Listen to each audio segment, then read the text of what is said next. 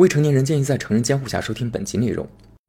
我觉得对同性亲密关系特别谨慎的往往是同性恋。其实我觉得异性恋，尤其是异性恋的女性，她们对同性的亲密接触是不是那么有边界感的？期间我还策划了一场求婚，哦这个其实，在委托圈子里是还蛮多的。哦，我个人来讲的话，我觉得爱这个东西它本身就是一个很随机概率的事件。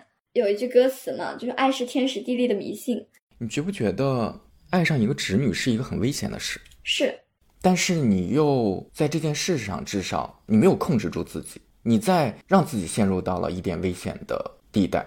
是，我们是不见面的朋友，但也许这种距离刚刚好。素未谋面是树洞，也是安全的港。一次真诚的对话，就像一起走了一段路。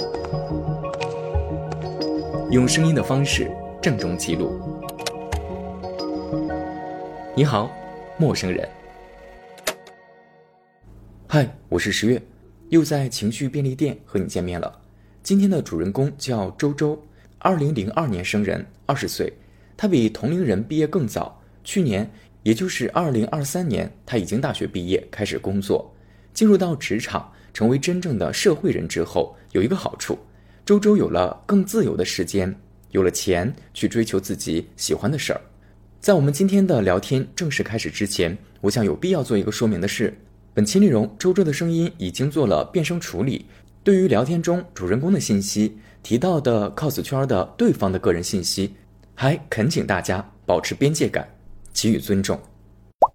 你跟那个女孩儿，你们是在什么时候怎么认识的？见面的话，就是我第一次见到她是在二二年跨二三年的时候，跨年的时候，因为我是一个直接通俗点说，就是一个搞二次元的，嗯。是爱好方面吧。然后跨年的时候呢，我去参加了一场漫展，当时我有一个非常喜欢的纸片人角色，这个角色它是一个比较热门的游戏里的角色，但是实际上我觉得真正能把这个角色 cos 的非常还原的很好看的，我当时是不抱什么希望，因为我觉得这个角色身上有一种气质非常难以还原。然后我是陪朋友去那个漫展的时候遇到了他，当时他出的就是我最喜欢的那一个角色，第一次见他是比较惊为天人那种感觉，因为他真的很还原，也很好看。包括说话的方式也很像那个角色，就是比较温柔的感觉吧。第一反应其实确实是有被他的脸冲击到，就是很惊艳，请求了一下跟他合影。当时是没有加联系方式，然后也没有交换姓名什么的。那个漫展是为期两天，第二天我就是满场找他，也找到了。第二天又跟他合影了一次之后就分开了。这个时候是只是留存了几张照片的，算是出狱。回来之后大概半个月的时间。非常念念不忘，就是每天都会想跟我的每一个朋友去分享我遇到了这样一个人。但是那个时候我对他的兴趣只是停留在他长得真的非常好看，以及恰好出了一个我非常喜欢的角色。后面就是真的是抱着想赌运气能不能再见一面的，又去了一次漫展，大概是在农历跨年的时候。这一次可能真是缘分吧，就是又在漫展上碰到他了。这次他出了另一个角色。其实我并不是一个非常擅长记住人的相貌的人，尤其是我觉得像二次元 cosplay 的话，就是角色扮演。其实换一个角色，换一顶假发，换个妆容，我觉得是很难认出来的。但是我当时就是在人很多的漫展里面，在看到他的第一眼，认出是他了，我就鼓起勇气跟了他一段，然后问他能不能跟他扩个列，就是嗯、加联系方式的意思。他同意了。这一次开始。才算是认识吧，互相交换了。这个时候也不是互相交换真实姓名，只能说互相交换了一个我们在圈子里面通用的昵称。哦，是 cos 圈里面每个人还有一个昵称。对，这个昵称它叫做什么呢？我们一般圈内会直接说 CN。嗯，我是将它理解为 cosplay 的那个名字，就是叫做 CN。一般去漫展或者二次元圈子里，你加人家的时候，加好友叫扩列，加完之后可能会问老师你 CN 是什么？CN 就是问圈名的意思，可以理解为圈子里的名字吧。这个对于我一个门外汉来讲还挺新奇的。你说的这个细节，对于陌生人来讲，应该会蛮有新鲜感的。我多问一句，你进入二次元圈有多长的时间了？从我的初中时代吧，应该有个接近十年了，非常之资深的了。这个如果你是真的二次元门外汉，这个应该对你来说也很新鲜。就是现在有一种呃，可以算作是职业或者工作的东西吧，叫做 cos 委托。嗯，它指的是单主花，通常是以小时或者全天来算多少钱，花一定的价钱去雇佣一个 coser，也就是玩 cosplay 的一个老师去扮演自己喜欢的角色，然后以这个角色的身份陪伴自己度过一天的时间。接 cos 的人就是。coser 本人就叫做委托老师，花钱的叫单主。通常来说，我觉得以恋爱向的委托是比较多的，他甚至可以理解为一日男友或者一日女友。当然也有会约约，就是约出来像朋友一样相处，或者说约出来一起玩的也是有的，以恋爱向居多吧。当时我了解到他是有接 cos 委托的，就是我犹豫了很久，因为这个委托呢，据我所知的价位通常在一天，也就是大概八小时左右，大多数人的价位是在二百到高一点的话，可能五百甚至六百。他的一天是三百多，但是这一天的行程，包括可能会住的酒店，可能会用餐或者去哪里游玩的项目，都是需要单主掏钱。加上我是一个前期准备非常充足的人，可能我会花的更多。我考虑这一笔预算考虑了很久，但是大概有一两个月的时间吧，还是每一天都会想起他。一旦看到我跟他的合照，就会忍不住想很多很多事情。所以大概在四月份的时候约了他来当我的委托老师，出了一个当时我还蛮喜欢的角色。陪我出去玩，然后他对于自己接委托的描述，他有写到，他并不擅长扮演一个角色真实的性格，他只能够做到还原角色的外表。如果约他委托，就要做好只是跟他本人，而不是跟角色出去玩了一天的感觉。嗯，也就是说，他在性格上无法做到还原角色。他虽然顶着角色的脸，但是可能性格完全是他本身的那种性格。可能对于有的真正喜欢角色的人来说，他们不会愿意花钱约这样的委托，因为他们想要的是完全还原角色。但是我当时更多的是，我对他本人也还蛮感兴趣的，因为我第一次见到他的时候，我以为他是有在还原角色的。我有提到他说话跟我喜欢的角色很像，但是他说他完全是本人的性格，因此我当时对他到底是什么性格也还蛮感兴趣的。我就在四月份的时候约了他陪我出去玩一天。当时见面之后，他就是比较像是我的闺蜜，就是 真的很像是好朋友见面。嗯，的确没有很强烈的情侣感，就是看得出来他没有太多的委托扮演角色的经验，但是他的性格跟我想象的差不多吧，是很比较温柔，不太会主动说话，但是我跟他说话他会很积极的回应，相处也还蛮愉快的。我们有在拍一些视频互动的时候，做了一些情侣之间才会有的互动，但是私底下聊天不拍视频的时候。完全只是像是跟好朋友出去玩的这一天相处，觉得他的性格非常非常非常可爱，所以跟他分开的时候，我很真诚的，当然可能也听起来很奇怪，我很主动的问他说：“我可以跟你交朋友吗？”就是不是说做网友，也不是说像委托跟单主，我很希望在这个委托结束之后，我很想知道我们能不能真的交个朋友呢？然后他说：“当然可以。”呃，虽然说听起来很像客套话，其实从那之后我们也没有变得很像朋友。还是只是说刷到对方的动态会点个赞的关系，没有说经常聊天。直到五月份的时候，劳动节假期，当时是又有一次漫展，我提前问了他会去那个漫展吗？他说他会去，于是我也去了。当时我给他买了一些礼物，不算很便宜吧，我还特地问了他会穿什么衣服，然后提前购置了同色系的那种衣服过去找他。其实去那个漫展那一整天，我也没有太多的关注到其他的 coser 有出什么角色，或者有去找人家合影交朋友。我很早就到那边，然后等着他进来，看到他当时有跟他其他的朋友一起过来，其实我心情还挺复杂的。嗯，那个时候就觉得我可能真的非常非常在意他，已经意识到我可能是喜欢他本人。而不是喜欢他扮演某个角色的样子，我应该大概是真的很喜欢他本人，是从那个时候意识到的。我甚至看见他跟他朋友贴在一块儿，我都会觉得，呃，有一种微妙的嫉妒心。这一次漫展见面之后，我给他送了很多礼物，可能他真的有一点被打动到。然后这个时候他可能意识到，我当时说我想跟他做朋友，不是说因为他的角色 cos 的很还原什么的，只是我真的好像对他皮下挺想交朋友的。哎，稍等一下，周周，你又说了一个我没有接触过的词，皮下。啊，皮下就是说他们在 cosplay 的时候，角色可以理解为皮上，就是他扮演的这个，可以理解为他好像给自己套上一个皮套吧，他扮演的这个皮套上面的角色，但是这个皮套内部是他的本人，也就是说皮下指的是排除角色那一面，他本人的那一面，真实的身份，对，真实的自己，明白。其实，在 cos 委托这个行业，毕竟他是类似于一日男友一日女友的扮演。很多人会因为喜欢这个角色，在委托结束之后无法走出来这段感情，把对角色的感情寄托到这个老师本人身上。嗯，但是我当时非常确定，我不是因为喜欢角色而放不下他，我是真的很喜欢角色之外的他本人的那一部分。所以，我五月份这一次开始，嗯，开始很主动的找他聊天。这一次他收了我很多，真的收了我很多礼物。他也开始会找我分享一些他的日常，跟我聊天，包括比较积极的回应我。嗯，然后六月份，当时我是已经在实习了。已经有一定的收入，而且不会经常在学校里了。我的时间和经济上相对是比他要自由一些的。他到现在为止都还是大学生，他比我要小一点。哦，怎么说呢？我很明显能感觉到我们之间还是差的挺多的。虽然实际上我们年龄没有差太多，但是因为我比他毕业要早很多，还是会有一种我们的圈子非常的不一样。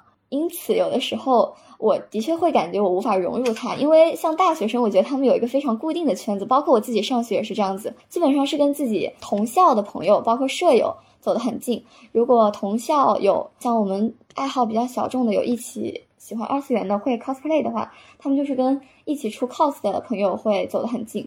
他们很难再去通过漫展认识一个网友，就去真实真正的跟你成为很交心的朋友。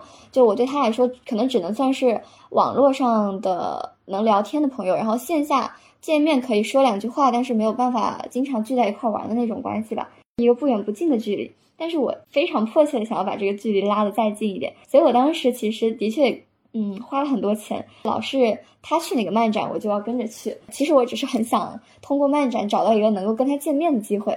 嗯，呃，我们的关系下一次转折应该是在六月份的某一次漫展。在这一次漫展的时候，他突然非常理直气壮的跟我说，要求我在去漫展的当天早晨给他带早餐。因为他那天为了出一个角色，那个妆容比较复杂，他很早就爬起来做假发、弄妆造。去了的时候已经来不及买早餐了。他当时给我提出了一个要求，希望我给他买早餐过去。嗯，提到他想要吃什么东西是什么东西。当时我觉得这是距离拉近的一种一种象征。你会特别的欣喜。对，虽然对方给你提了一个要求。对对，虽然其实这是一个要求，甚至来说其实是有点为难我的，因为我也是赶早去漫展。我当时也是从酒店很早要赶过去，我要中途从地铁上下来，找一个便利店给他买东西，然后再次乘坐地铁过。其实对我来说是蛮麻烦的一件事情，但是我觉得可能真正关系很好的朋友之间，就是不需要太礼貌，要能够很自然而然的去做一些麻烦对方的事情。我觉得其实是关系变近的一种象征。在此之前，他跟我说话也会互相称呼一些比较亲密的昵称，因为我觉得搞二次元的人都还蛮自来熟的。那方便说一下？这些昵称是什么吗？像二次元的话，现在圈子里有很多小女孩吧，就会很自然的管对方叫比较古早一点，可能是叫大大，包括太太之类的。现在这几年流行起来的，可能是像客气一点的，就是叫老师。嗯，稍微亲密一点的有叫有叫妈咪的，还有直接叫咪的，也有直接叫宝宝的什么的也会有。更加开放一点，或者说在网络上也有人会直接叫老公老婆这样子。但是当时他是管我叫宝宝这样，我一般是对他叫一个。嗯，怎么说？一个一个，他就是直接叫他的 C N。其实我当时，我我不愿意往这方面去想，但是客观上来说，我觉得只是因为他出 cos 很好看，因为出 cos 出的好的话，他去漫展会有很多人会想要加他好友。我当时觉得他叫我宝宝，只是因为好友太多了，他根本记不起来我叫什么。那实际上呢？后来你发现他真的能够区分开吗？实际上，他一开始可能真的是区分不了吧。但是我约了他一次委托，就是我们有一整天的亲密接触之后，从那之后开始，他就，嗯，叫我的名字了。他会见到面之后直接叫我的名字。这个称呼的改变，对于你在心态上来讲，还蛮重要的嗯。因为他叫我买早餐是在委托那件事情之后，我们大概是在委托结束结束之后，我们还在网上。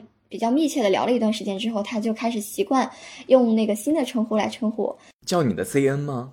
啊，这个点的话，因为我叙述的时候还蛮紧张的，可能时间线有点混乱。这个点我其实没有给他我的 C N，嗯，我给其他网友的那个 C N 是我在圈内通用的，但是我当时给他的时候，我带有私心的给了一个我现实生活中的好朋友会叫我的昵称。而不是二次元圈子里叫的那个，嗯，我给他一个更贴近于我平时会用的名字，而且这个名字里有一个字是多音字，这个点我觉得还蛮微妙的，因为我的朋友平时叫他的比较常见的那个音，他还有一个不是很常用的音，我加他的时候我还蛮担心他叫错的，因为是多音字，我我有特地跟他强调，我说这个字念，我现在想一个多音字，举个例子的。比方说长沙的长吧，如果说我的朋友经常叫的是长这个音，我当时加他的时候，我我可能会特地跟他说，嗯，老师你好，你可以叫我小长之类的这样子。然后，但是他后面叫我叫的是，比方说他可能叫了长这个音，因为这个字不是还可以念长高的长吗？他就叫成了长。然后我当时觉得他是否对我的印象并不深，所以对我强调这个事情他忘记了。但是他给我的解释是他希望。嗯，对我的称呼和其他人不一样。如果其他人叫的都是比较常见的那个音，他觉得他想要叫另外一个嗯别人不会叫的那种音。他问我会会不会介意我这样，就是他这样称呼我的名字。我说不介意。所以从那之后，目前来说，所有认识我的人里，只有他一个人会那样叫我。这个点真的让我 很兴奋哦。这个点是让你很兴奋的点是吗？哎，是这样子的。因为你发现对方的描述下，你成了他特别的一个。对，我觉得关系接近，他就是首先要变得没有那么的礼貌，要变得敢于去麻烦对方，甚至说敢于去冒犯对方，就是要敢于在一个合理的边界内适当的冒犯一下，要给对方制造一些特殊性，这种才是关系真正变近吧。不然你跟他就永远是大家都在网上。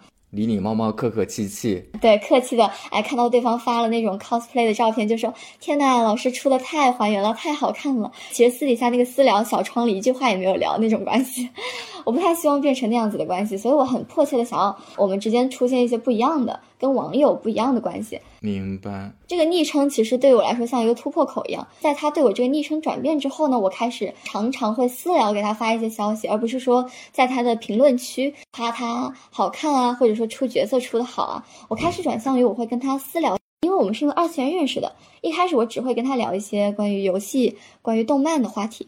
从那之后，我开始跟他聊一些我们现实生活中的事情，他也开始跟我分享一些他在学校的事情。六月份的时候，我去漫展，他就开始用没有那么礼貌的语气要求我给他带早餐 啊，然后我当然也是欣然同意了。嗯，我就立刻从地铁站出来，就近找了一家超市，还有奶茶店，给他带了很多东西吧。打车去到那个场馆，把东西递给他。当时他就跟我说谢谢啊，这个点我觉得也还蛮值得一说的。他丝毫没有提起要给我转早餐钱这件事情，这个事情我觉得还蛮好笑的。我当时跟我的另一个女同朋友聊起来这件事情，我其实聊的时候，我觉得是一个分享，甚至觉得这个是很有趣的心态聊的。然后我的朋友说不要再舔了。你看啊，人陷入到了情感的这个。恋爱脑当中的时候是有多么的盲目，所有的细节都会让你变得浪漫化。对，所有的细节都是，不光是早餐的细节，就像你刚才描述的昵称的细节。实际上你在讲述的时候，我的内心有一个声音。当然，你那个描述也非常的浪漫。但是我反过来想的话，我说周周，理智一下。那我想问的是，是不是他的那套很像话术一样的，也是在为？他叫错了名字，灵机一动的找了一个借口呢，那这也有可能是一种情况，是不是？其实我有往这方面想过的，我有在下意识的否定很多，就是他对我全然没有印象或者全然没有好感的可能性，当然是有想过的。我就是因为想过，然后我还刻意的把这个想法从我的内心给丢出去了。我不要，我不要想这些负面的，我就要沉浸在我的这个美好的爱情的世界当中。对啊，自欺欺人会比较快乐一点吧。但是我跟我很多朋友说的时候，我朋友也说，其实他根本就是不记得你吧。我说有这个可能吧，但是我们先把这个可能给忽略掉，怎么样呢？嗯，周周的故事非常的精彩，我觉得不妨我们先按一下暂停键。嗯，也为了让听友们如果在听我们这期播客的时候能留一个悬念。我这个时候趁着大家都还比较冷静，我自己刚才也整理了一些小问题，嗯，在这个时候穿针引线似的来进行一轮提问。在你描述的这个故事当中，不能叫故事，因为这是一段真实的经历，但我听起来还挺津津有味的。可能是因为你作为一个 cos 圈的这样的一个身份。因为这是我不曾了解的，所以不光是你会丢出很多我没有听过的词，让我觉得很新鲜之外，我对于你前面描述的你的这个二次元的世界，也是有一些个好奇的、想要了解的问题的。嗯，第一个问题呢，就是因为我知道你工作的地方实际上是在南方的一个四线的城市，我还特意查了一下你那个。城市。嗯，是的，是的，不是一个很发达的地方。对，这个有点颠覆了我的想象，因为 cos 我肯定是听过的，尽管我不了解这个生态圈儿。我知道的，上海是这个文化是非常的繁荣的，可能也是因为有 B 站坐落在那座城市的原因。我想问你，你参加的这些漫展，包括于你找这个人，全部都是在你们城市当地吗？还是你要去另外一个城市呀？我要去另外一个城市，他的活动主要是在长沙、广州这一带。他还要各个城市不同的来跑，是吗？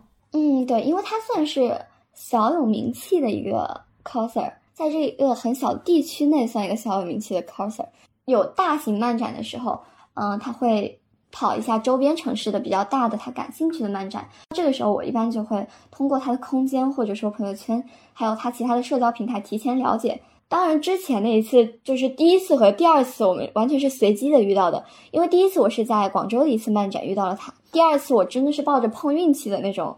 心态又去了一次广州漫展，结果真的非常巧。那一次我在漫展找了一整天，我在下午大概一两点的时候，远远的看到就觉得非常像他。我走过去发现真的是他。这个时候我觉得，如果我再不跟他说我跟你加个好友的话，我们以后可能真的没有什么机会再碰面。因为广州其实是一个相比起我们那边来说非常繁华的一个城市，它本身也的确很繁华了，不用不用对比也非常繁华。像广州的二次元漫展活动也是还蛮多的。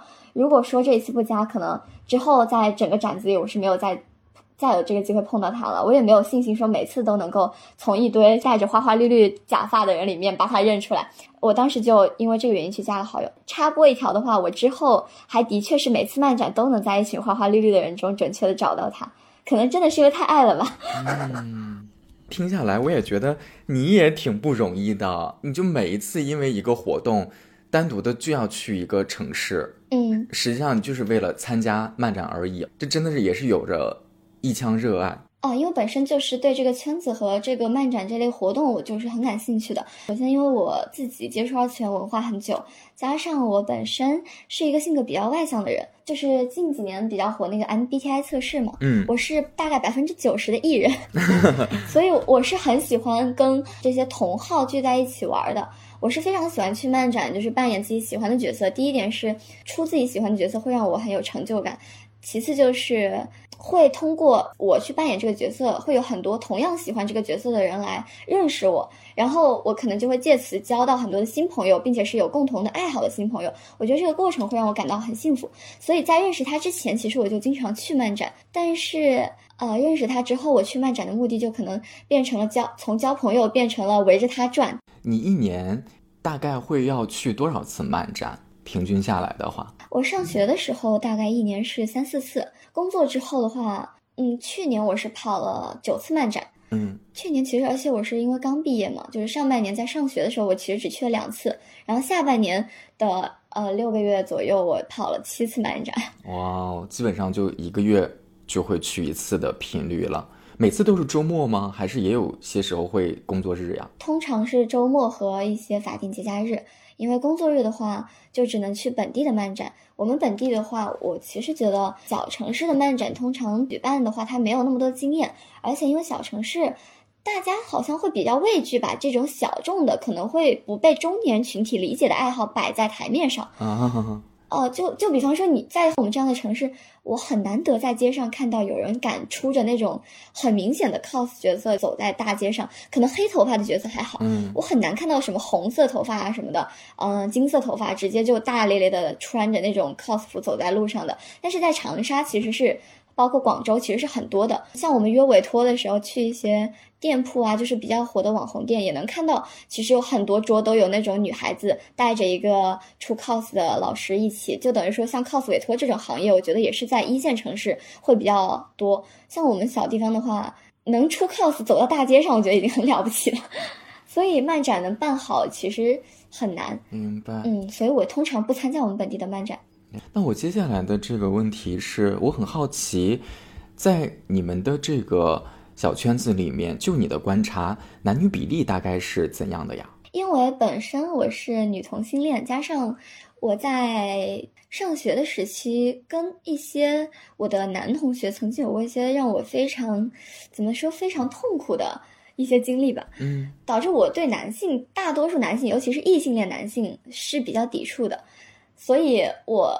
个人的感受可能不太能够代表整个圈子的男女比例，因为整个圈子像二次元文化兴起的话，女性的话可能就偏向于一些女性向的游戏，或者说怎么。但是很多的动漫、很多番剧，包括一些虚拟偶像，也有很多的粉丝。可能我们圈内开玩笑说宅男哥什么什么的，就是男女比例整体圈子我还真的概括不出来。但是我个人的这个活动的圈子的话，男女比例几乎可以说是女性占百分之九十五以上。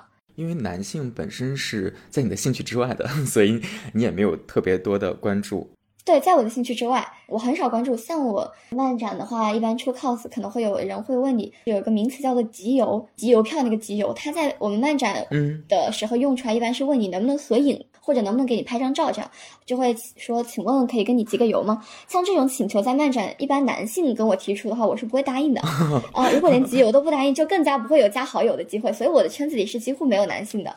那在 cos 委托当中，你在讲述自己的这段经历，对方是女孩儿，那实际上做这个服务的也有男生是吗？非常非常少。cos 委托其实主要也是女孩子在做，因为 cos 委托它最开始兴起是因为乙女游戏。我不知道你是不是听过这个名词，就是乙女游戏，它是主要针对异性恋女性群体研发的一种女性恋爱手游。然后最开始 cos 委托这个行业火起来，就是因为有的老师会扮演乙女游戏中的男主角，就是可攻略的男主角，去陪伴喜欢这个男主角的女孩子约会，然后才慢慢的有了 cos 委托这个行业。后来才会有一些老师会出乙女游戏之外的一些动漫角色，甚至是女角色去做这个一日委托。我印象中最开始它是从乙女游戏的 cos 兴起的，那么它最开始针对的也就是女性群体。那么女孩子她们也会觉得，如果你去约一个男性跟你进行一日的恋爱委托，还要有很亲密的关系的话，我觉得大多数女性也是不能接受的。所以，我们 cos 委托圈子一般来说默认是。女单主约女委托，我个人了解到的话，我认为也是百分之九十以上，甚至九十五以上都是女性在做这个，也有男性，但是一般来说，女性单主不会主动去约男性 coser 来完成这个委托，一般来说是女孩和女孩。那在你讲到的这个委托老师的角色当中，大部分女孩她所扮演的那个角色都是那种偏男性的，比如说游戏角色里面的男性的角色，是吗？对。通常都是恋爱游戏中的男性，所以大多数单主去约委托，享受的也是我在游戏中喜欢的这个男性从二次元走到了三次元来陪伴我的那种感觉。大多数单主享受的是跟一个男性的一日约会，只是说很安全的一点是，这个男性他是由一个女孩子扮演的。嗯，但我认为其他单主可能更多的还是认为这是一场属于异性关系的约会。但对我来说，我享受的是跟他皮下的一场同性关系的约会。嗯，你在 cos 委托的这个服务当中，应该也是比较小众需求的人。嗯，对。但是我会为了避免去吓到他，因为我个人觉得，我当时刚接触到的时候，我就觉得他不是女同。哦，这是能感觉到的吗？你，你的雷达可以？我个人来说，我还蛮准的。而而且我当时确实觉得他不是很像，像 cos 委托圈子里也会有一些单主，因为当日的约会可能说老师很努力的还原角色，制造了很强烈的恋爱感而走不出来，甚至把老师当成角色的代餐，误以为自己是女同，就是他其实是喜欢男性的，因为他对男角色有恋爱需求啊，即使是双性恋，他也是偏向男性的，但是他会把他对角色的感情迁移到这个委托老师本身这个女性身上，他甚至会有一段时间误以为自己是女同，然后对委托老师本人展开比较猛烈的追。求。求这种事情在圈子里是有过的，这种关系感觉大多数的单主和委托老师都比较避讳，像什么做委托喜欢上了自己单主，或者说 委托之后喜欢上了委托老师这种事情，在我们圈子里是一个可能会让大多数人觉得比较棘手的事情，很难处理好。嗯，特别的像明星的粉丝群体当中有的那种私生饭是吧？这个词儿。嗯，对对对，会有一点点，有一点点类似。又不完全相似吧，但是总之是一个比较麻烦的事件，所以我当时很害怕他觉得我通过角色爱上他本人这件事情会让他很难很难做。我当时是干脆就找他约了一个我的确比较喜欢的角色的委托，我就假装我是那个角色的梦女，就是我假装我是非常非常喜欢那个角色的女孩子，然后我要求的是你出这个角色跟我约会。我在他面前的形象是我很喜欢这个角色，但其实我私底下我是无所谓他出什么角色的，他不出角色出来跟我玩，就是他本人出来直接出来我也无所谓那种。但是我我要求他特地还是要求他先 cosplay 再出来跟我玩，我只是为了避免让他为了让他不不要害怕而已。明白你的意思。我还有问题，因为我太好奇了。好，你说。你在进行这个 cos 委托服务的时候，你通过的方式是什么？我能想到的，我下个比方，嗯，我还真的在小红书上曾经刷到过类似于这样，就是他扮演这个角色，我我不知道，就比如说，就好像他是一个博主，那他也开通邮箱或开通私信，我可以直接给他发私信，这是我能想到的一个方式，但我不知道是不是这样的，还是说真的现在已经这个像产业一样成熟到了。我可以找到一个什么样的机构，或者你们其实小圈层里面会有一个类似于聚集一点的什么网络 APP 什么样的平台？嗯，这个行业我觉得它现在属于一个仅仅在小众的圈子里，二次元本身不算一种大众文化吧？我觉得它即使是在这个小众文化群体里，也依旧是一个小众的爱好、小众的行业。嗯，因为二次元群体本身也是男女共同组成的，但是这项服务它通常不对男性开放。所以它在二次元圈子里也只分割出了女性，并且只是其中的一部分有恋爱需求转移到三次元的，就是需要把这个情绪在三次元找寄托的极小一部分的女性身上。所以这个圈子来说目前很小。之前有人尝试在一个叫微店的 APP 上面去给他单独做一个网络平台，但是我觉得做的不是很好，也不是很全面。现在大多数人约委托的方式还是说在。像小红书或者 B 站或者抖音这些平台去刷一些好看的 coser，然后去看他的主页有没有接过委托，或者有没有标注可以接委托，再去私信他，或者看他主页有没有标注他的闲鱼账号，就是那个二手交易平台，嗯，然后去闲鱼上搜索到这位老师的 ID，找到他的委托的那个商品界面，在这里私聊他。跟他商量约什么日期，约几个小时，通过闲鱼先付一部分定金，在委托结束、约会结束之后，再把尾款补给这个老师。哦，通常是这样子。定金跟尾款的比例大概是多少？这个每个老师都不太一样。他如果是三百块一天，有的老师是收五十块钱做定金，嗯，然后有的老师会收到一百，甚至有的老师会收到一百五。你还讲到了一个细节，你说他提供的这个角色实际上是。我有点像点赞一样，嗯，对对对，描述会不会有点不够正式？就是我想你能不能扮演哪一个角色，这个实际上是可以选择的，是吗？是可以选择的，但是有的老师他是会呢，把他能够出的角色给你列一个表，他会在他的小红书，以前小红书他们有置顶，可能会把那个委托。委托单置顶在那个地方约他委托他的个人信息，他会通常会备注身高啊、体重。有的老师细心点，他会讲自己委托的时候是否会送鲜花礼物。也有人会备注自己的声线，说我的声线可能格外的像女孩子，比较甜。如果你介意的话，不要约我。或者会说我的声线是比较低沉的，会可以接近男性声线一点。备注上自己的各种信息，包括委托的价格。空就是目前有空可以约的日期以及可以出的角色，因为通常我们约委托还是会要求这个委托老师本身对这个角色有一定了解，他才能够去还原。所以老师们一般会把自己，比方说我玩过这个游戏，我对这个角色很熟悉，他才会去接这个角色的委托。他会把比较熟悉的角色呢列一条表格出来。当时我是从他列的那个表里选择了一个相对我比较喜欢的角色，然后要求他出这个角色陪我出去玩。那我选好了一个角色。对方是自己来准备，对吧？化妆、造型，对，这个是对方自己准备。但是也有一些，有一部分老师会要求单主提供假发和当天要穿的衣服的资金，甚至会要求化妆费。但是我们圈内不是很提倡这样子，也不是很喜欢这样子。通常我们。大多数情况下，还是说这个委托收了当天的委托定金和尾款，包括单主来承担他的交通费和当天吃东西玩耍的一切费用，化妆和造型费一般来说是委托自己做好这个准备的。明白。你讲到说，如果我约了这个 cos 委托委托老师一天的话，这个行程都是由单主自己来设计的吗？可以由单主设计，也可以由委托老师设计。嗯，一般来说，我们约委托会提前大概，有的人是提前几个月就约，通常至少要提前一周，甚至说半个月这个区间，这个比较多吧。通常提前半个月或者一周去约这个老师，付了定金以及交涉好要出的角色之后，大概会在委托前的一周互相商量要如何决定当天的行程。因为每每个单主实际上他是带着。很大的热情来做这件事情的，要跟自己特别喜欢的角色见面了，对，所以基本上每个人单主也会打扮成一个角色去参与这场约会。嗯，不一定。哦，单主通常不会，单主通常会在自己本身的面貌之上，可能说化比较精致的妆容，穿比较漂亮的衣服，也有可能会戴假发，但是这个假发并不是扮演角色，而只是让自己的发型看起来更漂亮。因为大多数单主他们约委托通常以恋爱向为主，作为恋爱向，他是更希望的是自己本人去跟这个角色恋爱，而不是作为一个角色跟角色恋爱。所以他们只是会在自己本人的基础上精心打扮的比较多。因为我的想象能力现在对于你们这样一天。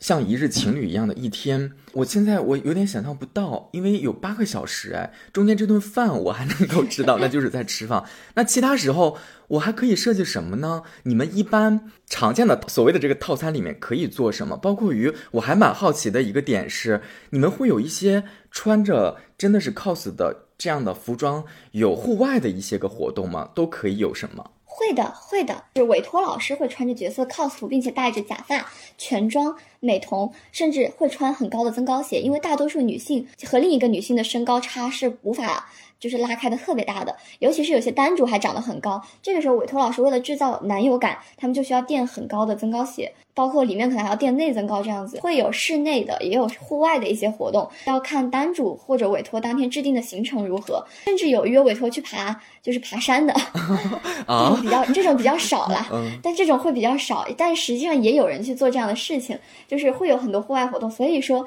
嗯，这个行业也的确是在一线城市比较常见，因为包容度更高，就小城市接委托的人，我觉得 大家都不是很敢穿着衣服往外面走，所以接委托的人也少。这个行业就是在大城市比较兴起。然后你刚刚问比较热门的一些可能委托当天会去做的一些事情，嗯，呃，通常来说，像情侣之间，因为我们。不像普通的情侣，可能每天都能出去做一件小事儿啊，大家的时间在一起的时间非常充足，就不会很紧迫的去做某件事。我们是花钱只约了一天七八个小时这样子，听起来很多，但是当你要把情侣要做的一些比较重大的事情在这一天之内做完的时候，其实是很紧凑的，甚至会有时间不够用，甚至有很多委托老师会备注，呃，包天多少钱，然后包天指的是八个小时，如果超出八个小时要另外收钱这样子。嗯，然后我的第一次委托其实有约到十。十个小时哦，嗯，有超时大概两个多小时的样子。因为当天我们是见面之后去一起做了一个 DIY 的小蛋糕，去一个蛋糕店里面吗？对，DI 手工 DIY 蛋糕，因为当时是我约他的那个角色的生日也马上到了，然后我就先去完成了这个项目。然后我们去逛了一些精品店，嗯，女孩子通常可能会比较爱逛嘛，就是有一些发卡啊什么的，就还有那种大的镜子，会在大的镜子旁边可能带一些发饰，然后一起拍一些互动的那种，像抖音上的一些情侣互动视频，可能还会去制作一些。这个我没有去做啊，但是别的的委托有很多会去做，就是 DIY 银戒指，就是情侣戒指的。也有 DIY 香水的，也有，然后还有那种手掌画呀、石膏娃娃上色啊，这种比较适合小情侣去做的事情。还有说像委托老师和单主都比较擅长，也比较喜欢唱歌的，可能会一起去 KTV 唱歌这样子。还有一起去看电影啊，私人电影、私人影院这种也很多。吃饭的时间也就会拖得更长，然后可能会在户外找一些比较好看的场景去拍一些互动视频，嗯之类的。其实。时间真的会过得还蛮快的。我们当天的活动就是做了蛋糕，然后去唱了歌，嗯嗯，然后就是吃晚饭。吃完晚饭之后，逛街散步，去找那种小店拍拍立得照片。期间我还策划了一场求婚，就是。这个其实，在委托圈子里是还蛮多的，就是可能会单主或者委托方偷偷的准备小束的鲜花，或者藏一个戒指盒，骗对方说，哎，我们来拍一个什么抖音上很火的那种小视频吧，到时候我要发出去作为做约委托的纪念，骗对方转身或者闭眼做某个动作的时候掏出戒指这样子。这个在委托项目中其实是比较常见的，呃，因为委托我也强调了很多是恋爱向委托，而且大多数人的经济状况并不能支撑他们。经常性约委托，所以很多人会想要利用，呃，一次委托的时候拍很多的视频，并且把很多想要跟这个角色做的情侣互动在一天的时间内做完。嗯，所以他们通常会在一天内策划很多有纪念意义的事情，像一起做蛋糕、一起做戒指、为彼此戴上戒指，或者说求婚。哦，还有约委托一起去婚纱店试婚纱、拍婚纱照的也也有。哦，天哪！一次委托完成终生梦想。其实一次委托，我大概可以给你算一下价格。嗯，如果说比较便宜的话，二百块钱包天其实算是非常便宜的委托了。嗯呃，像贵一点的话，可能会到四百，甚至说那种比较火，而且脸长得非常伟大，就脸呃脸长特别好看的老师，他甚至会有接到六百多、七百甚至八百包天的。也就是说，单委托费用就已经要好几百，然后加上这一天，通常单主为了为了给老师一点面子，也也为了就是约会看起来更加幸福一点，会去请老师吃比较贵的餐厅，呃，然后一顿饭也是要好几百的，加上各种游玩项目，像做戒指肯定也是要几百块。做蛋糕，如果要做大的话，现在蛋糕也不便宜。要去其他的，像试婚纱的话，策划求婚，买那些求婚的道具的话，也是要七七八八花钱。一天下来的委托费基本上是超出一千的，甚至到两千。跑外地约委托的话，还要负责来回的车程和住酒店，也需要产生的开销。在委托前期比较有仪式感的话，你可能还要准备跟委托老师对应的情侣装，你会为了那个妆容去买购置美瞳，甚至购置新的裙子、新的服装、新的鞋子，以及甚至说购置假发，让让自己的头发看起来跟委托更般配之类的。也就是说，前期、后期准备加上委托当天，我认为一般来说会产生因人而异，会产生一千到。三四千的开销，嗯，所以并不是每个人都能够可能一周约一次或者一个月约一次。我的很多朋友甚至说一年只能约一一次到两次的委托，包括我有一些还在上学的朋友，至今为止一次委托都没有约过，因为舍不得那个钱，就是很喜欢那个老师，但是实在是没有办法那么有底气的说这一天的开销我来负责，所以没有办法约。那难得约一次的话，很多人的选择还是说我要把所有想跟。那男朋友或者女朋友做的事情，在这一天之内都做完。我要拍很多个视频，攒着慢慢发，这样子。我觉得大多数人都是这样子的吧。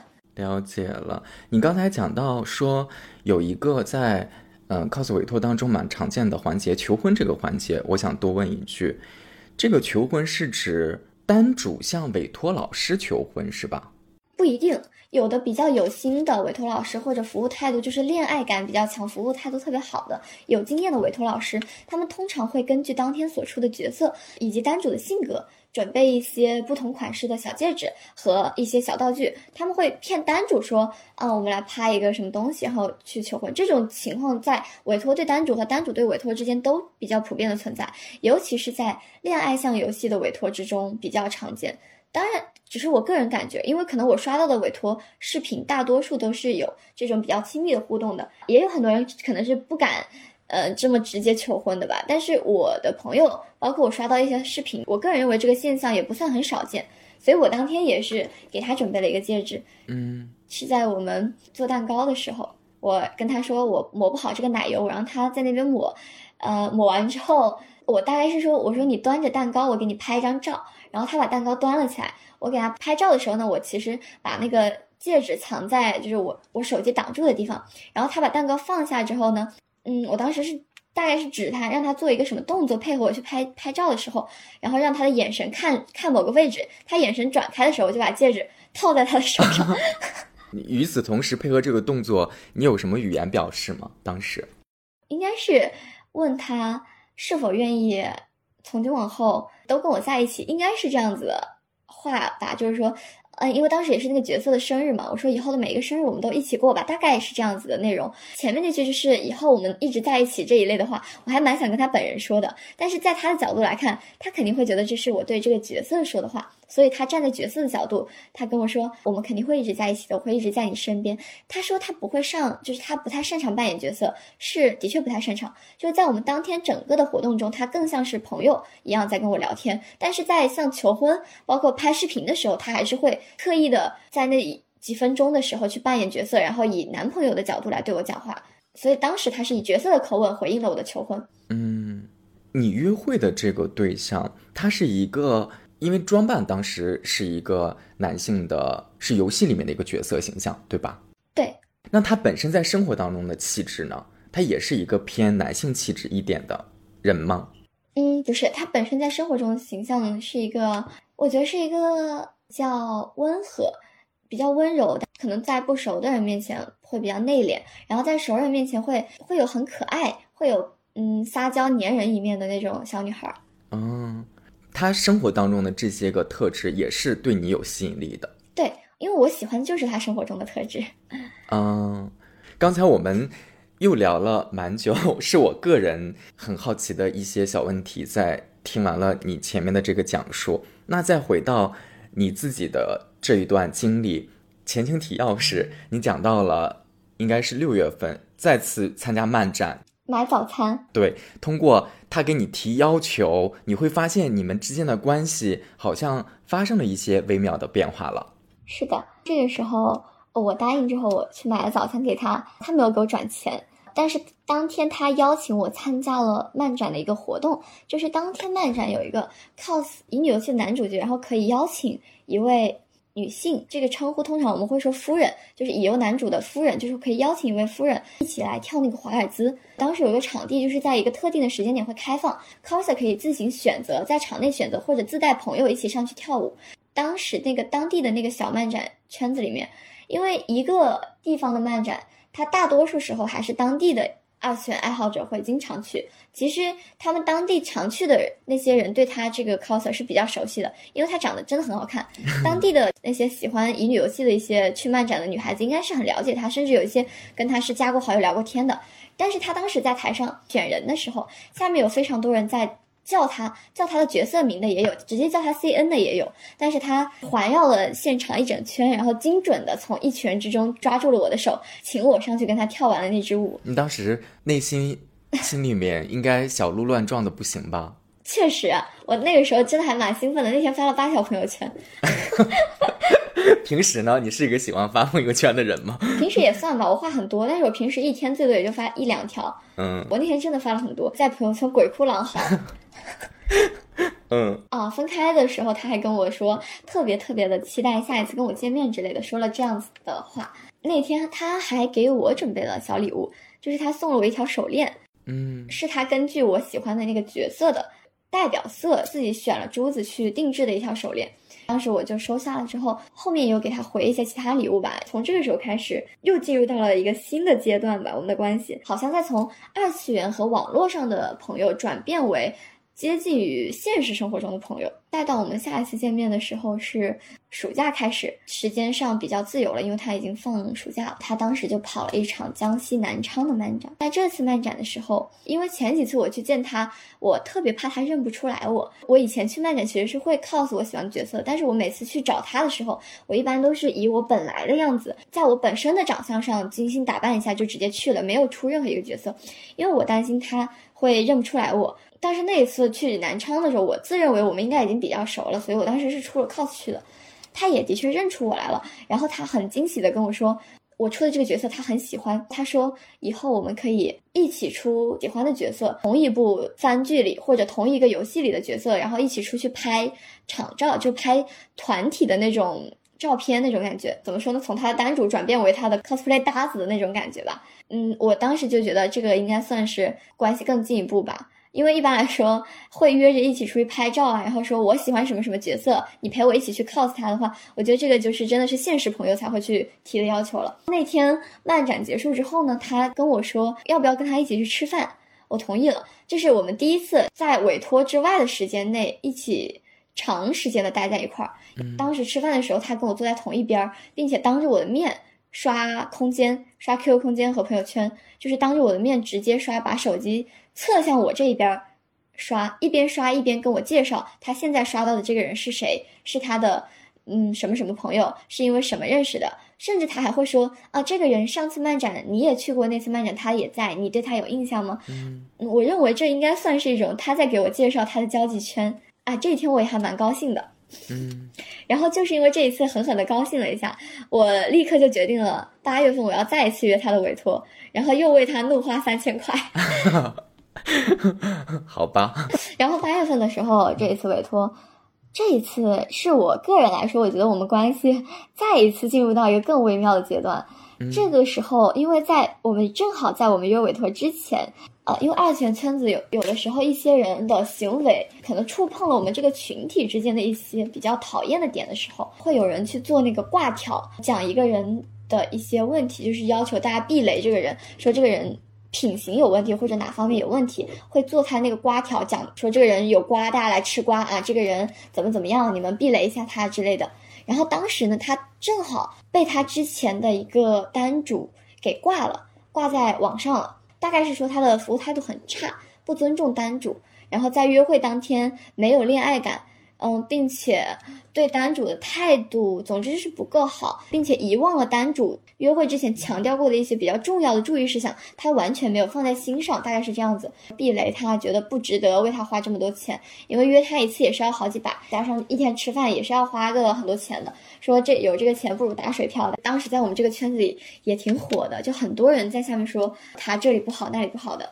我记得当时下面评论区大概就冒出来那么三四个还是五六个，都说被他的委托给坑过之类的。然后他本人当时没有回应这个事情，但是他注销了他的一个社交账号，就是被挂那个平台的社交账号，他默默的注销了。嗯，其他平台的账号依旧在营正常使用、正常营业。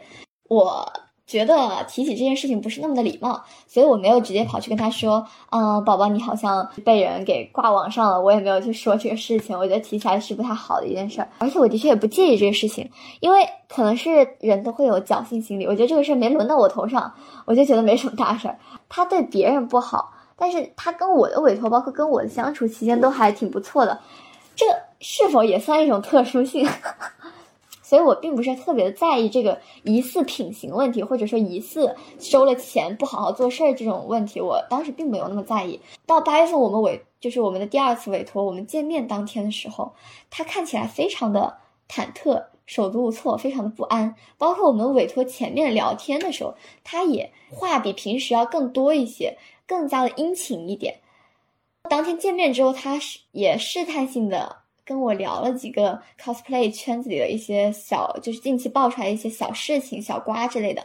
我当时大概感觉到他应该是在试探我有没有刷到他的那个避雷的那个事件。我一开始怕他感到不安或者感到慌张，我始终没有承认，我假装不知道这件事情。但是我看他一直非常放不下心的样子，嗯，我就跟他说：“我说其实那个事情我看到了。”我说完我看到之后，他就立刻开始跟我解释这件事情。不是他的错，那个单主自身有什么什么样的问题才会导致这样的事情，就一直在强调不是他的错，不是他的错。他态度很好，就大概有在跟我说，嗯，我很努力啊，我不是这样子的人，你也知道，大概是说这样子的话。就如果在网上骂我能让他开心，他就骂吧，我也不想去反驳了。但是我希望跟我关系最亲密的你能够知道，我不是那样的人。我我我当时说实话，我还蛮理智的，我觉得他应该就是那样的人。但是他想在我面前，就是把那个不好的那一面盖过去。其实我觉得这一面很虚伪、很虚假，因为他当着我的面否认了很多明明已经有实锤的事情，并且妄图把所有的黑锅都甩给那个单主，就是挂他的那个人。但是。我还蛮喜欢的，因为在此之前，他在我的面前暴露的都是他是一个完美的人，他是一个性格特别好、长得特别好看，然后出 cos 很好，然后做委托也对单主特别温柔的一个人。他没有任何的缺点，在我面前，他不会在我面前展现他的任何负面情绪和他的缺陷。但是从这一刻起，他变成了一个甚至说人品上有缺陷、有裂痕的人，并且他极力的在我面前掩饰这个污点，掩饰这一个他的错误，就让这个错误看起来更加的不应该犯了。因为这的确是一个非常基础的错误。但是他当时在任何的社交平台上都没有回应这个事情，唯独对着我几次表现出很慌乱，并且主动的跟我解释这件事情，甚至通过了甩黑锅这种方式，想要让自己清清白白的。当时其实我是把这件事情理解为了他不希望我把他看成一个怎么怎么样的人，但是别人怎么看他，他好像不是那么的有所谓。所以我认为这个也许代表的是我对他来讲的一种特殊性。其实我完全没有介意这个所谓的他的。就是他的错误，或者说他的避雷这个点。你现在是很理智的，明白到底是怎么回事儿。那个时刻实际上你也是很理智的，只是你没有点破。对，那个时候我也很理智，对我没有点破，我很清楚知道他就是做错了，而且他错的很离谱。他犯了一个就是可能连接第一单的人都不会做的那种错误，就可以理解为剪了十年理发师的头，然后你说剪个三厘米吧，把突然把你剃秃了那种感觉。但即使这样的话，你那个时刻是没有感觉到下头的，这个词儿好像用的有点有点重哈。哎，其实也不重吧。当时下面很多评论确实说下头了，下头了，没想到长那么好看，是个这样的人之类的。嗯，那这件事情之后呢？因为你这件事情，你还是处在那个盲目的爱情当中，依旧在爱情的森林当中还活蹦乱跳。除了这个细节之外，其他的。你的那一天的行程，最后，呃完成之后是令你满满意的吗？还是因为这一天之后，后来又发生了其他的事情，让你逐渐的对这个人产生了一些新的观感？其实从这从这一天开始，我就已经对他感觉不是很盲目的爱了。嗯，呃，他那个瓜那个就是他做的那个错事出来，倒不是说让我觉得下头，只是我觉得他在我面前变得更真实了，更鲜活了。他不像是一个就是在努力维持自己某种人设的。假人或者说一个小网红，他更像是一个走在我面前真实的我的朋友。我那个时候觉得非常有意思，因为我开始逐渐的意识到我们的地位好像我们所处的那种关系好像在逐渐的颠倒过来。因为一开始是我极力在他面前建立我的人设，维护我的人设。比方说，我不能让他知道我是冲着他皮下去的呀，我不能让他知道我皮下其实只是一个喜欢他的女童而已。我一定要装成我是很喜欢这个角色。包括装成我是因为真的喜欢来漫展，而不是刻意来见他一个人的，这样才会显得我就是不要暴露我的那种心态。然后我也会在他面前展现很完美的一面，但是我很努力，也会暴露出一些我个人认为的一些小缺点。我当时就觉得我在他面前是一个很生动的人，我可能有我的优点，但我也很明显会有很多小毛病展现在他面前，我也会。就是聊日常的时候，我甚至会跟他倾诉我的负面能量。但是我当时跟他说：“你也可以跟我聊聊你不开心的事情。”他的回答是：“我从来不会跟别人说负面的事情，因为我觉得这样不太好。”当时他这句话其实让我很内耗，因为他这样子就好像在说：“啊，其实我是在暗示你，你之前跟我讲那么多你生活中的烦恼，我并不愿意听。”但是在这一次事件之后，他。开始会跟我讲他日常中遇到的一些烦恼。就之前我说他跟我分享日常，但他会只会分享他日常中有趣或者开心的事情，他不会讲他讨厌的人，他也不会讲今天遇到一个什么事儿很烦。但是在那之后，他会跟我说他不喜欢什么东西，今天遇到什么事情不高兴了，今天遇到一个人不喜欢这个人，那个人他居然敢这样骂我，但是我认为我没有做错。然后他是还会寻求我的认同，说你也相信我吧，你应该是相信我没有做错的吧？啊，当然我知道他的确是那样的人。嗯。只是在他的面前，我什么也没有说，而且我当天我表现的还是玩的蛮开心的，然后他后面也就才逐渐的安心了，就觉得我应该是真的不介意这个事情。你们现在的关系是怎么样子的呢？是网络上还有联系，还是说已经没有联系了？因为我能感觉到你描述到现在的时候，实际上你对这个人经过了这么多事情，经过了时间的累积。你对他的情愫肯定是慢慢的变淡了，你对他的好感度也有一条斜线在往下坡路上在走的。这个其实还真没有哎。嗯，我们现在的关系是属于介于二次元和三次元之间比较亲密的朋友，包括像很多 coser 是会自己做假发的，嗯，买那种没有定型过的毛，然后自己做造型。他当时有跟我说，我跟他因为我跟他关系很好，所以他可以免费给我做假发。如果我想出什么角色，他可以直接做假发寄给我。嗯嗯，他现在为止在我面前就是变成一个很鲜活的小女孩吧，会跟我讲他生活中的一些事情。其实就昨天他也跟我说新年快乐，而且是卡了零点说的。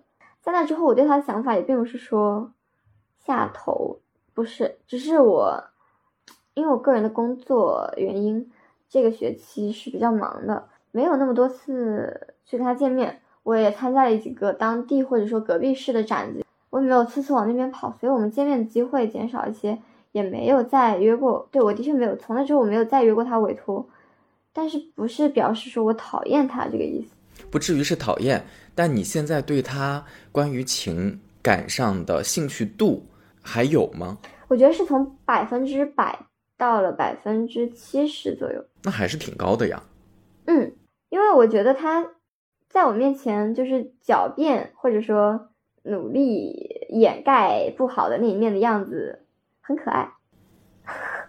爱情使人迷失自己，可能是我的滤镜真的很重。我很清醒的知道那件事情他做的非常的不好，他的处理方式各种都不够好，他的回应也非常的逃避。但是他在努力的说：“哎，我真的不是那样的人，你要相信我。”就是他们那样说我可以，但是你要相信我，我就会忍不住的说：“好吧，那我相信你，你不要再想这件事情了，没关系的。”我就会。立刻想要告诉他没关系，没事的。那你会期待你们的关系往什么方向进行呢？那你要真的说的话，一定是恋爱方向啊。但实际上，我觉得这方面不是很不是很有可能。呃，我还蛮确认的，在此之前，我不是我估计她应该是直女吗？嗯。翻开她的后面一些发一些东西之后，我更加确认，对，就是直女。你们有交流过情感取向方面的细节吗？或者说不用那么直接的交流，而是婉转性的聊过，有过吗？试探过，他说他是无性恋，哦，自己是这样说，但是我当时感觉可能是小女孩赶潮流，我觉得他就是单纯的异性恋而已。通过他平时喜欢的角色，包括一些说话的表现，包括我聊天的时候，他很努力的在告诉我他对男人没兴趣，然后但是也不会跟女生谈恋爱。其实我觉得他只是我的刻板印象，我觉得很多直女在还没有谈恋爱之前都会说我对男人没有兴趣。那如果如你所判定，对方是直女的话，那你跟他现在的这个关系分寸度，你在试图让自己在把控吗？或者说，如果如你所说的话，那这一定是一个没有结局的情感走向。你说，如果做朋友的话，做网友的话，那可能还是有可能的，尤其是你们有共同的爱好，这就好像兴趣小组里面我认识的一个朋友，这是没问题的。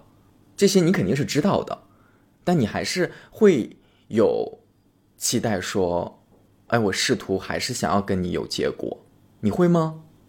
很复杂，很纠结。我不知道，就是要跟自己说，劝自己一下，说干脆你放下吧，他又不会喜欢你，或者说这个感情不会得到回应。但是呢，忍不住吧，我现在真是感觉忍不住，向他发个什么空间，我就忍不住想要去应和两句。他给我发消息，我是一定会回的，就是没有办法觉得因为一些事情就是疏远他。哎，那个时候也觉得是我主动去惹他的，他又不知道我是女同，既然都交上朋友了的话，人家就是想要你朋友一起去的时候，你说不好，说怎么怎么又不太好吧？哎，但其实还是喜欢。你的判定是，他可能是一个异性恋，对，那他了解你的情感取向吗？你透露过吗？我没有直接的透露过，但是我我觉得我的暗示非常明显，因为我跟他聊天的时候有很明显，有很明显说到我不喜欢男性，其实等于等于直接说了吧。但是像二次元的话，他们会有其他理解，他会觉得你说的不喜欢男性是不喜欢现实中的男性，然后他会把你理解成啊，原来你是有一个词叫做纸性恋，就是原来你是喜欢纸片人的那种，你你不喜欢现实生活中的男的，但是你可能会喜欢二次元的男的，而且很喜欢。所以你也他也不会真的把你当女同，但是我很明确的说我不喜欢三次元男性，他会开玩笑，他说就类似说女那就跟女孩在一块儿这种玩笑，其实我觉得这种玩笑反而真正的女同是不会直接这样开的，她当时开玩笑那个语气就很像直女，就很像那种直女说要装机的样子，嗯，我还是没有直白的说我是女同，因为我觉得对着一个跟你。正在有很亲密关系的侄女直接告诉她说：“其实我是女同。”她可能会突然开始惶恐。我又一次暗示了一下，我说我在三次元，就是我说对男性是完全没有谈恋爱兴趣的。就是他说我也没有，他当时就说我也没有跟他们谈恋爱的兴趣。他说他根本就不想谈恋爱。我说那我不一样，我不想跟三岁的男性谈恋爱，但是我想谈恋爱。哇，这一段交流真的好烧脑。我觉得我绕来绕去，其实我也说的等于说，其实我已经说了，就是看他有没有 get 到我的意思吧。这个对话是发生在文字在聊，还是你们真的有一次当面聊天，你们就是话语对话语？当面聊天，我们委托的时候有聊到。嗯，那你理智下来，你想的话，有没有一种可能，他对你可能跟对普通的兴趣爱好的朋友不一样一点的是，说白了，你是他的客户，他不想丢掉你的客户。对，其实我有想过这个，因为我花钱大方。嗯。加上我每次去他的漫展，我印象中好像都有给他带小礼物这样子，所以我当时想说，他会不会觉得我因为我是客户，然后就不想失去我之类的？所以我嗯，在后面的下半年时间，我做了一些呃，怎么说？之前我不会做的事情，就之前我每次都对他特别的客气，然后给他带特别多东西。后面呢，我就是又约了一次他委托，但这一天除了委托费，我没有给他花任何钱，就是我只是把委托单纯的就是雇他出来那个费用给了。我也没有说请他吃什么好吃的，我们好像吃的非常随便的吃了两口，然后我也没有说给他带礼物，我任何礼物都没有给他带。嗯，这个就是那个你讲的瓜条事件之后的那次约会吗？不是，是我们的第三次了已经。哦，你一共跟他有过几次？三次，三次。嗯，OK，这是瓜条事件的下面之后又有一次。对我一方面我有怀疑过他是舍不得客户，但是为什么我又不是那么愿意接受这个可能？一方面是我很喜欢他，不愿意往这方面想；第二点是当时他委托也有继续给我看他的手机，包括他那些聊天记录，我没有看到他跟任何其他人去解释这件事情。你再怎么翻手机，问题是你也不可能翻到底朝天，他没有跟任何人聊。我觉得你这个判断也很主观的。对，我知道很主观，但是他当时有直接给我翻他的手机嘛，就是去给我，就是他自己划划的给我看。他说：“你看当时这个瓜条刚挂出来的时候，我的朋友也来问我，包括我也有好友过来问我，说这个事儿是真的吗？你真的是这样子的吗？还是怎么怎么样？就是又去问他。然后他说我都是好朋友的话，我就会说一句，我当然不是那种人。如果是不熟的人莫名其妙这样问我一句，我说那他他就说那爱信则信，大概是说了这样子的话，然后还给我看了一下，说你看。”就这个事情之后，这么多人来问我，他说我根本就不想回。嗯，那你对于你们的关系何去何从，你会做怎么样的选择呢？你将要怎么样面对你们接下来的这个关系的发展？我有想过，但是其实我觉得现在说这个很空虚，因为现在说这个只是因为还没有走到那一步。嗯，比方说我我之前跟我朋友讲的是，我说我觉得能跟他认识，我就很知足了。到之后我就说能跟他交朋友我就很知足了，嗯，再到后面我会说，我要是能跟他变成很好的朋友，我觉得就已经很值了，因为他是直女，我们又不能在一起，就做好朋友就好了。但是你知道真走那一步，我又会说，哎，要是他是弯的就好了，人就是这样子嘛。我现在要说我对他想要做到什么地步的话，就是我很希望我能够成为他对他来说比较特别的一个朋友。但是如果真的成了特别的朋友，我还会不会继续想，那又是一码事儿。哎。我其实觉得说到这，我思绪还挺乱的，因为我跟他的关系，我的确觉得很迷茫，但是又没有办法放下。我我也很清楚知道我们的关系，其实最开始，包括现在，我觉得始终是和金钱扯上关系的，所以我很难确认他的那个对我的意思到底是因为我给他花了钱，还是说他的确把我当成一个比较特殊的朋友。所以我第三次约他委托的时候，我又讲到说，除了委托费，我什么都没有给他。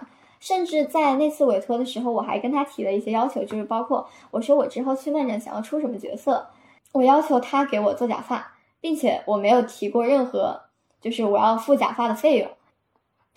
甚至在我们委托当天，我还要求他给我买东西。后后面再一次漫展相遇的时候，我没有特别去找他，但是他主动问我这一次漫展有没有来啊？其实我我为什么说接受这个？就是想要来说跟什么陌生人聊天，我脑子真的还蛮乱的。我觉得我可能到前面还能够比较清晰的说一些东西，因为前面我只是在讲我们之间发生的事情。但是到后面这个阶段，我在梳理的是我现阶段对他的感情。其实我说了很多废话，我觉得说了很多不明所以的东西，因为我梳理不出来。嗯，因为我想要的东西和我可能得到的东西，它不可能实现那个平衡。然后我又很接力的想要对，对我自己和对所有的朋友，甚至说对陌生人，我都很想掩饰这一点，所以我说话就变得很杂乱无章。你想获得一个美好的结局，但你又知道大概率不会是美好的结局。嗯，不会是我想要的结局，所以我有刻意的疏远他，或者说不再主动去找他分享一些事情，但是他开始。也许他是觉得我是他的朋友了，所以他不能理解我，好像不太想理他，这是为什么？他就开始非常努力的来接近我，来询问我的一些事情，包括去漫展的时候，他会问我我有没有来这次漫展，或者我有没有在其他的漫展，我有没有出角色，有没有角色今天角色照片可以给他看看吗？发出来。或者说他帮我夸一下什么什么的，包括你之后有没有想出的角色，我帮你做假发，就是尽可能在用那种关系很好的朋友的口吻，反复的过来找我，维持我们的之中的关系吧。现在变成了他在努力的维持，之前其实是我很努力在维持我们之间作为朋友的关系，但是我我努力维持朋友关系，只是因为我希望能够成为朋友之后再进一步。他努力维持朋友关系，可能是因为他真的觉得我是他的朋友，所以不想失去朋友吧。嗯，但是我现在看到他对于我们之间的关系，他也陷入了一些迷茫，或者说做出一些努力的样子，我又会觉得有一点头痛，有一点不知道我应该怎样。也许我我觉得我们真正走到一个结局的点，可能是我必须得真正的跟他直白的，就不要绕弯子的跟他出一次柜，他可能就会呃怎么说呢？因为我觉得只是我还没有正式的说，他就没有往那个方面想。如果我说清楚了，他也许就能够理解我之前。到底为什么对他那么上心？作为朋友来说，我对他上心程度也是非常的超过了很多人的。如果我出柜的话，他也许就能理解我之前做了那么多，到底是因为我想跟他做朋友，还是什么别的？那个时候他才会去思考，原来你是这样想的。那个时候他还还会说像现在这样说，努力的挽回我，还是说啊，那你不理我正好，那我赶紧也不要理你了，正好可以摆脱同性恋什么什么的。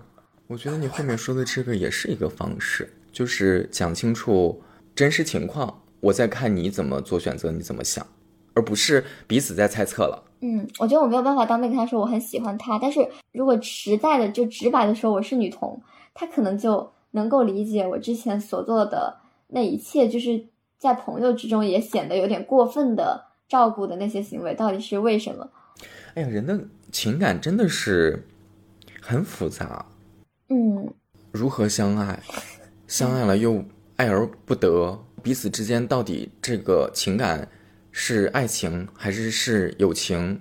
相互之间还需要去试探，嗯，又要去了解，哎呀，就很不容易。我对他之间，我的主观上，我肯定会臆想很多我们之间也许接近爱情的瞬间，但是实际上我知道这种瞬间是很少的。嗯，但是有一。怎么讲呢？有一些时，有一些时候，我我的朋友站在比较客观的角度上看待这个事的时候，他也有觉得他很觉得这个人好像挺喜欢我的事啊，因为我的原生家庭，包括我的少年时代的经历，不是特别的幸福。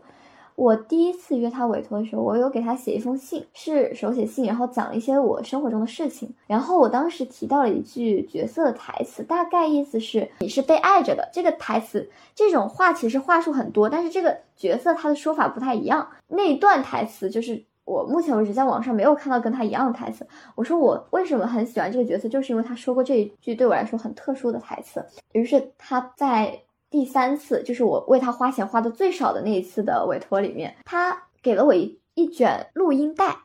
我觉得这个东西比较特殊，因为我很少看到有委托会送这个，但也许是我没有见过吧。他让我回去听一听什么的，然后我回来听了之后，发现是他就不是录的角色的语音，是他用自己的声音把那个台词录在那个里面，然后念了我的名字。说希望我相信我是一直被爱的人，大概是这样子说了一下。是这个东西让我觉得，他不管是以朋友的角度，还是以一种比较复杂的角度，也许他还真蛮在意我的。因为我第一次跟他提那个事情是去年的四月份，就是四月份那封手写信。他在接近十一月的时候，就是我们第三次委托，大概是在十一月，天气已经很冷的时候了，在十一月、十二月这个阶阶段。他还记得我大约在七八个月前说过的那句话，并且给出了一个回应。我觉得也许是一种他放把一些事情放在心上的象征。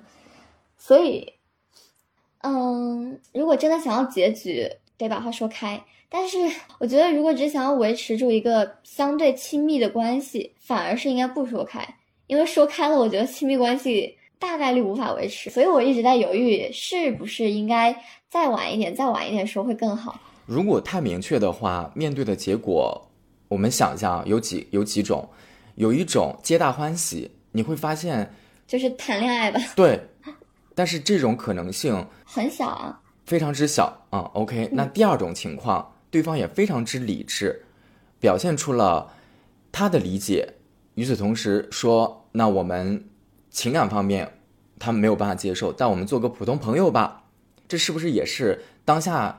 算是最好的一个结局呢？我们先打一个问号哈。但是有一种我不能接受的可能性嘛？就是第三种，万一对方恐同什么的。对，最后一种就是完全不能够接受。如果是最后一种，会发生什么呢？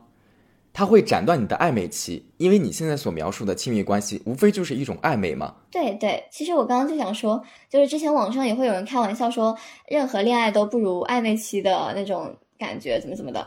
嗯，我现在其实就属于是我明知就是一直暧昧的话不会有太好的结果，但是就是想要先享受这个暧昧期，我现在是处于这个阶段。那这个暧昧期现在给你造成很多困扰吗？因为肯定是你有享受的部分的，要不然你也不会想要还要维持这个状态了，而且你还想想要往长延伸。但是现在暧昧期产生的这种纠结、困扰，这种负面的东西。他那个值有抵消掉你的那些幸福了吗？目前来说还好，这个事情我还挺能接受的。就是在我们线下见面的时候，或者说有些时候会很亲密，偶尔没什么天可聊，或者没有见面的时候，就会像普通朋友一样，只是点点赞。我感觉我都还还好，就是不会对我造成太大影响。但是一开始确实有过那种茶不思饭不想，然后充满每一个就是对他每一个朋友的嫉妒心的那种过程，也是有的。嗯，现在还好。那如果你现在本身你是安全的，你跟他暧昧也不会失去什么，你又觉得现在这种感觉还是爽得多，嗯，那你就可以维持呀，没问题呀。暧昧也不是什么错，你也没有伤害他，他也对你造成不了什么风险。觉得你只要处于一个还相对理智的状态，我是觉得还还能接受。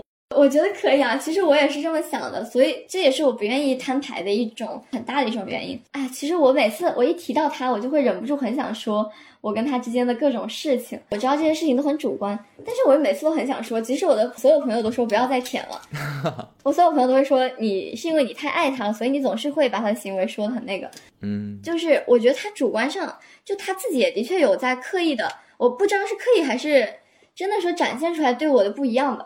我觉得他客观来说，他对我就是不一样。但是这个不一样的原因是什么的解释很主观，就是主观的解释就是说他在乎我，就客观的解释就可能说因为我给他花的钱最多。嗯，都是有可能的。哪怕你问他原因，他告诉你一个理由，那这个理由到底又是不是百分之百的真的呢？是真是假也不知道的。对啊，对，你看你很平静的在讲，大家听了你的这个。有些人会觉得这是一个恋爱脑的故事，恋爱上头的故事，一定是有这个成分在的，肯定是有的。我自己也承认，每个人沉浸在爱情当中的时候，怎么可能完全自我、完全不迷失？我觉得也不可能吧。那那个爱情，爱情如果那么理智的话，那可能就不是爱情了，有可能是。但确实，那个分寸度、你的安全性、你的金钱上的安全性、你的自我保护的意识，这个界限。你都已经是个大人了，你自己要去把控这个，好像倒也不需要任何人做出评判也好，或者给什么建议也好，你就自己根据你的感受来做选择就行。我倒觉得最后这个问题呢，问出来正好你用这个问题也可以来想一下，想一下你们的关系，想一下你自己当前的状态。这个问题是什么呢？就是。每次聊天，我们最后都会有一个固定的环节，就是声音的时间胶囊。你可以对自己在此刻留下一些话，这些话是留给未来的。对于你来讲，我觉得可以设置的稍微远一点。你想想，三年之后，三年之后，你大概率可能跟他会是一个什么样的关系？或者三年之后，你觉得你还会在意这个人吗？他还会在你的心目当中，或者在你的生命当中，在你的。情感的这个道路上，还是会，你还是希望他扮演一个非常重要的一个角色吗？你想留下点什么？以我的话来说，如果三年之后我对他还有兴趣，那应该是算我人生中的一个小小的奇迹。这句话该作何解释呢？因为我是一个大众意义上来说比较花心的人，对感情比较洒脱的人。虽然我会有上头期，但是其实我我是一个能够一边很上头，一边其实又很理智的人。我上头只是因为我觉得，就是这个东西，我的行为吧，可能在一些人看来很上头，只是因为我觉得目前为止这些事情还不能够让我觉得有所谓。一旦我觉得有所谓了，我可能就会说放就放，或者时间久了，我觉得没有意思了，我也会说放就放的那种人。所以在此之前，我好像经常就是被控诉对于感情的态度太随意之类的。如果他能让我三年都感兴趣的话，也还蛮神奇的。只是，但是他现阶段确实让我有一些困扰吧，不知道三年之后是什么样的。如果设定的时间是三年或更长的话，我想留给我自己的一个问题是：那个录音带你还留着吗？或者说你还记得有这样一卷录音带曾经存在过吗？我只想问这一个，问我自己。讲到这儿，我突然想到了一个问题：你觉不觉得爱上一个侄女是一个很危险的事？是，我觉得是。但是你又在这件事上，至少你没有控制住自己，你在某种程度让自己陷入到了一点危险的地带，有吗？境地之中有，但是我觉得这不是我的错。我觉得感情上来它是没有办法控制的东西。我个人来说，我一开始迈出了。对他委托的那一步的时候，我就已经知道我是单纯的喜欢他这个本人，他皮下的他本人才会去约委托。从那一刻开始，我就做好了我们也许会纠缠一段时间的准备。我个人评估之后，我觉得我有这个试错的成本，所以我的确没有选择说克制自己的欲望或者怎样，我想做就去做了。如果有一天你终于放下了他，我说有一天啊，我不知道这一天是三个月、半年、一年、三年，我们先不说。但是你遇到了一个情景，是你重新喜欢上了一个女孩，但在你喜欢她的同时，你非常不幸的发现，这又是一个直女。这不是没有可能出现的。嗯，这当然有可能，我知道，只是啊，光是提到这个感，这提到这种可能性，我就已经觉得我的人生变得可悲了起来。这样想想，还是觉得心碎。爱侄女罪该万死。我只能说，我那个就是我的一个亲友群吧，我们群名现在叫做那个倒贴侄女千刀万剐。不是警告，不是我警告自己，是我的朋友警告我。但是我个人来讲的话，我觉得爱这个东西它本身就是一个很随机概率的事件，爱是很随机的。就我今天还听那首歌说，有一句歌词嘛，就是“爱是天时地利的迷信”。呃，我个人的理解哈，我觉得可能就是某一瞬间你原本不相信的事情，就会在一个一切都刚刚好的时间，它恰好发生了，你才会意识到，原来这个东西真实的是存在的。那既然有一个一切都刚刚好，让我会爱上的爱上他的瞬间，他是直女还是说性取向一样的，也没有那么重要，因为爱不一定是要求一个结果。虽然人都会渴望结果，但是没有结果也不是什么错。如果真的爱上了，就是再再给自己一次试错的机会呗。如果接近他的快乐，就是能够掩盖掉最后没有结果的那些事情，能够掩盖掉中途的内耗。那就给自己一个试错的机会嘛。如果感觉最后评估下来还是痛苦更多的话，就尽量去让自己不要选择开始。我个人来说，我目前是这样想的。然后我对我自己的像经济方面和呃年龄方面，包括我现阶段的空闲时间啊这些，我对自己的评估是，我觉得我现在有充足的试错成本，所以我觉得跟他在一块儿，只要是开心的话，有一些投入，即使得不到回报。就得不到未来的回报，只要能在当下我砸进去钱，他能有个响声，我觉得也还可以。嗯，那我这边没有问题了。你还有什么想要补充的吗？自己？我觉得这个东西它不能算作任何一个时间线的补充，只能算是一个我们之间发生的事件吧。我们在一块的时候，曾经有委托期间会拍一些用于上传到网络平台的一些情侣的互动视频。在我跟他拍摄这个视频的过程中，我我可能要先跟你稍微讲一下，嗯，像乙女游戏或者说现在漫展，甚至有些人集邮是会拍接吻的集邮，但是这个接吻过程中委托或者说集邮的双方，他们都是需要戴口罩的，因为二次元有梦女这个概念，我不知道你是否了解，你可以理解为梦女就是幻想自己跟二次元角色处于恋爱关系的人群。对，也有梦男啊，也有梦男。梦男通常就是梦女角色的，当然也有梦同性角色的，都可以。这个梦，它就指的是梦想、幻想吧，幻想我们是情侣的那种关系。然后像梦女、梦男在漫展集邮或者说约委托，他们可能会提出接吻的要求，但是这个接吻期间是通常是需要戴口罩的。哎，我要问一个很傻的问题，这个戴口罩的约定俗成。跟前几年的疫情有关系吗？还是其实这个没有任何关系？这个由来已久，没有任何关系，只是为了防止最亲密的接触，嗯，只是想要就是摆出那个亲密的姿态，那个拍摄的姿势，但是又不能够真的碰到。我个人认为是没有关系的。那这个习惯是最近这几年出现的，还是说？我觉得是最近这几年，它是随着。嗯，我个人感受，它是随着有某一款乙女游戏大火之后才兴起的集邮方式。因为在乙女游戏之前的梦男梦女，即使梦的很厉害，其实那个时候 cos 委托这个行业好像也没有吧，也是乙女游戏。嗯，因为乙女游戏它是最针对于梦女人群的一个游戏，它是因为它就是恋爱向游戏，就是因为这个游戏它火了，才研发出来跟恋爱有关的这么多 cosplay 的这种项目。那这个接吻的。环节实际上也是你讲的这个游戏当中的某一个游戏情节吗？那倒不是，只是说乙游的话，哎，也可以算情节吧。就是因为乙女向游戏，它就是恋爱游戏嘛。你攻略到某个男主到一定程度之后，过了某一段剧情之后，这个男主通常会跟你扮演的这个主角有接吻的戏份。现实生活当中，这个行为还是还是过于亲密的。对，所以也不是说见人就亲，就是说有一些老师他们在接委托的时候，或者说在漫展的时候，他们会标注欢迎贴贴，或者说可以贴贴，可以亲密接触那种哦，会有标注，他们自己会标注，或者说漫展的时候，一般一般来说，梦女即使说想要去拍摄这样视频，也会先问这个老师可不可以接受亲侧脸或者戴口罩接吻这个样子。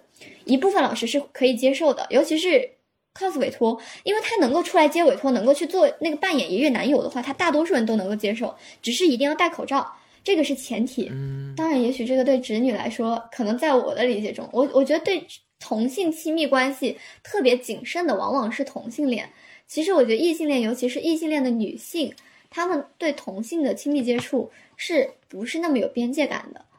所以，他在我排他漫展集邮的队伍的时候，他曾经就是前面的女孩问他，嗯，可不可以亲侧脸？他是借了口罩，就是现场跟其他的 coser 借了一个新的口罩，拍了那个短视频，就是亲侧脸拍了视频。然后还有一次，我也是见到他，别人问他能不能亲一下脸颊，他亲在了人家的那个就是侧边的头发上面。这个事情我可能只是单纯的很想说，因为他对我来说也算是怎么讲呢？算是一段比较酸涩的关系，比较微妙的关系里比较甜蜜的部分吧。就是我们某一次委托的时候，拍摄的时候，他主动的提出了想要跟我拍一个视频，然后就是非常扎实的亲了我一口。嗯，没有戴口罩的是吗？没有戴口罩，呃，但是不是也也不是那种，就是他很扎实，在我脸上亲了一口。嗯，脸颊。对，可能在他们异性恋之中，觉得不是自己的取向的女生，同事同性关系、朋友关系很好，可以有这样的行为吧。只是对我来说，我觉得这个行为还是挺亲密的，所以我觉得这是我就提到他，我就会很忍不住想要说出来一件事情。嗯，而且我个人来说，他并不是一个非常喜欢跟人家亲密接触的人。嗯，我希望以后我回忆起来的时候，还能想起来曾经有这么一件事情吧。正好我现在自己也在录，我这个录音之后，我应该也会留着，所以我还是想把这件事情说一下，因为这个事儿我好像没有跟任何人说过。是陌生人的话，就放心的说了。嗯，这个事件还是让你会觉得，你在这段关系当中，至少对于他来讲，还是被特别对待过的。对，嗯即使是在其他人也给他花钱的前提下，我还是有一些瞬间感受到过这段关系中，我也曾经得到过他的一些特殊关照吧，可以这样说。嗯如果说那个所谓的时间胶囊就是语音胶囊，有我对自己想说的话，我也有想要对他说的话，虽然他听不到吧。也许我以后再来听这段录音，我会听到之前的我对他想说什么话。我想对他说的可能是，不管你是因为什么，总之很感谢你，曾经让我觉得我是一个特殊的人。至少谢谢你曾经在很多很多时刻展现出了爱我的样子，不管这个爱是因为什么而表露出来的爱。嗯，好，其实也就这些了。好的。如果你喜欢这个播客，还请通过订阅、评论、点赞、分享、五星好评等方式给予支持。你的每一个动作都可能会让它被更多人听到。如果你也想参与聊天，想和主播直接交流，想加入听友群，都可以添加播客小助手微信 moodmart m o o d m a r t。我们下次再见。